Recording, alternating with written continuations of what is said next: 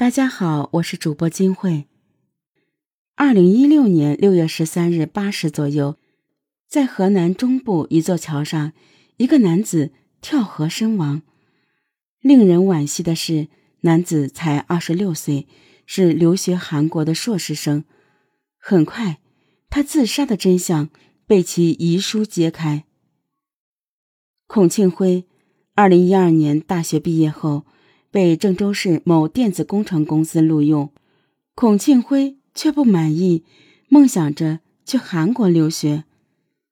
二零一四年三月中旬，孔庆辉出差到青岛去金沙滩游玩时，一位五十多岁、穿着雍容华贵的妇人不小心跌倒在他面前，他走上前去将其扶起来，并把扭伤脚踝的他。送到宾馆。妇人告诉孔庆辉，他叫李喜吉，五十二岁，原是青岛人，现加入韩国国籍，是首尔某商贸有限公司的董事长。末了，孔庆辉也把自己的情况一一告诉了李喜吉。为表感谢，李喜吉请孔庆辉吃饭。席间，李喜吉对孔庆辉说。我对你的印象非常好，冒昧的问一句，你想不想去韩国留学，甚至将来在韩国定居？我可以为你创造一切必要的条件。孔庆辉非常兴奋，连忙说：“能去韩国，我我将万分感谢你。”李喜吉微笑着点点头，能帮助你这样一个有为的家乡青年。我也很高兴。一个月后，李喜吉的副手给孔庆辉办好了赴韩攻读硕士的手续，并且经济上由李喜吉担保。拿着所有赴韩的证件，孔庆辉向公司提出辞职。父母担心孔庆辉受骗，劝他三思而行，但被出国冲昏头脑的孔庆辉哪听得进去？二零一四年六月上旬，孔庆辉飞往韩国首尔，李喜吉亲自开车接他到了一栋豪华的别墅。这时，一位和孔庆辉年龄差不多的漂亮女孩对他笑了笑，便上了楼。李喜吉告诉孔庆辉说：“她是我女儿，叫吉美，以后你就叫她妹妹吧。”很快。李喜吉利用关系给孔庆辉在首尔大学办理了攻读硕士的手续。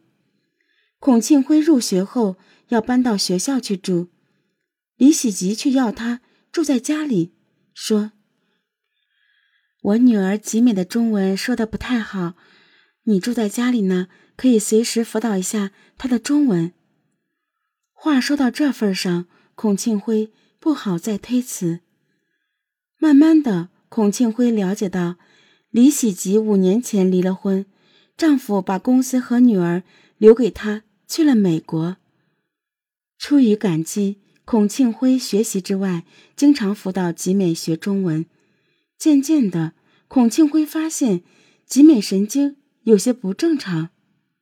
一次早晨，孔庆辉到吉美房间叫她吃早餐，发现吉美。一丝不挂的在房间手足舞蹈，孔庆辉吓得连忙退出房门。当他迷惑不解时，保姆悄悄把他拉到一旁，告诉了他一切。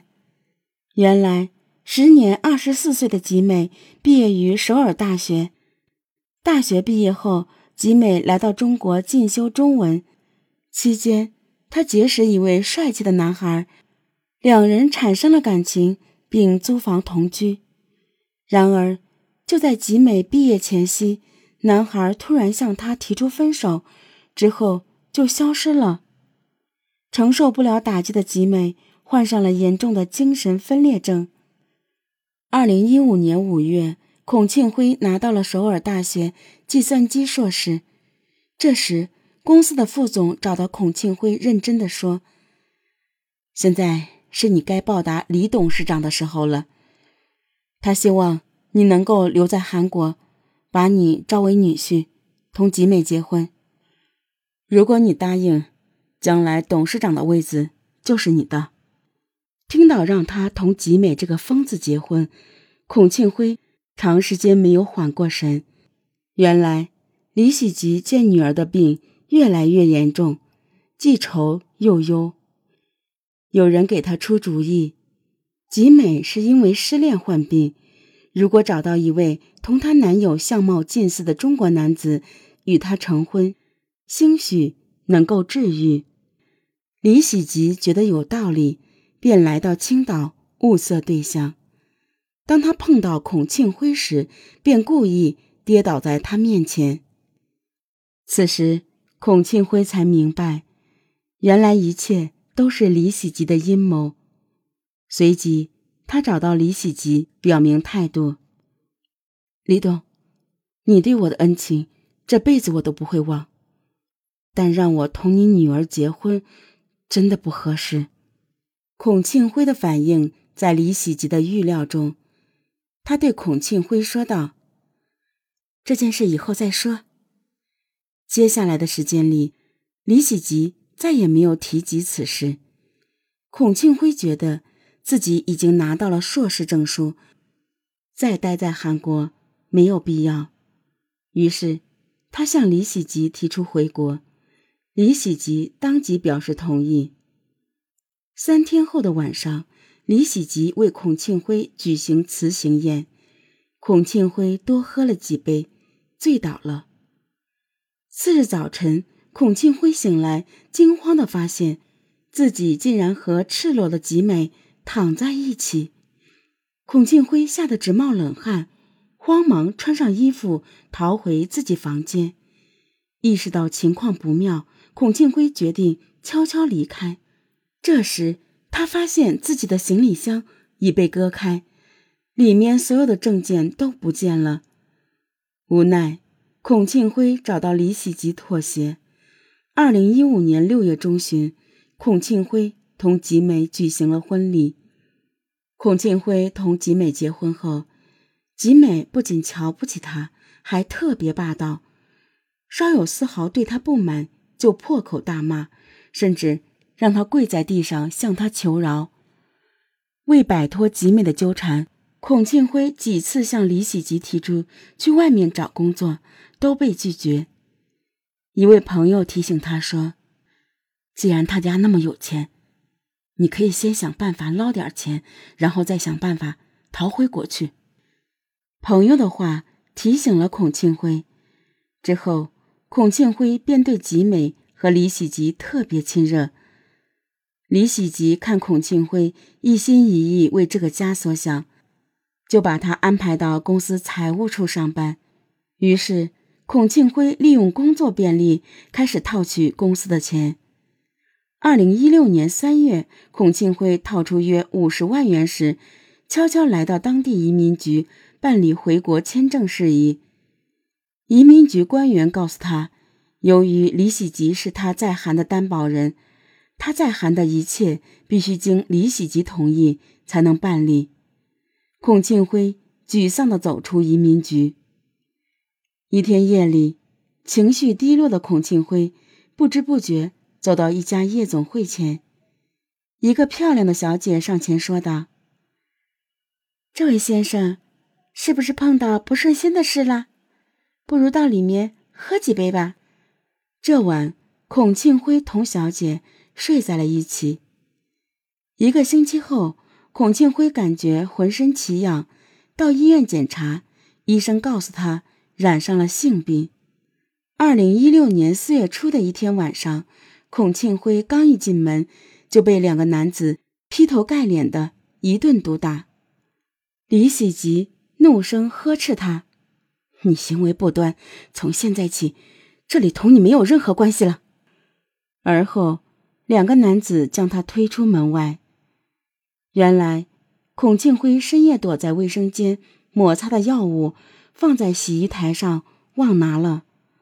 早晨被保姆发现，告诉了李喜吉。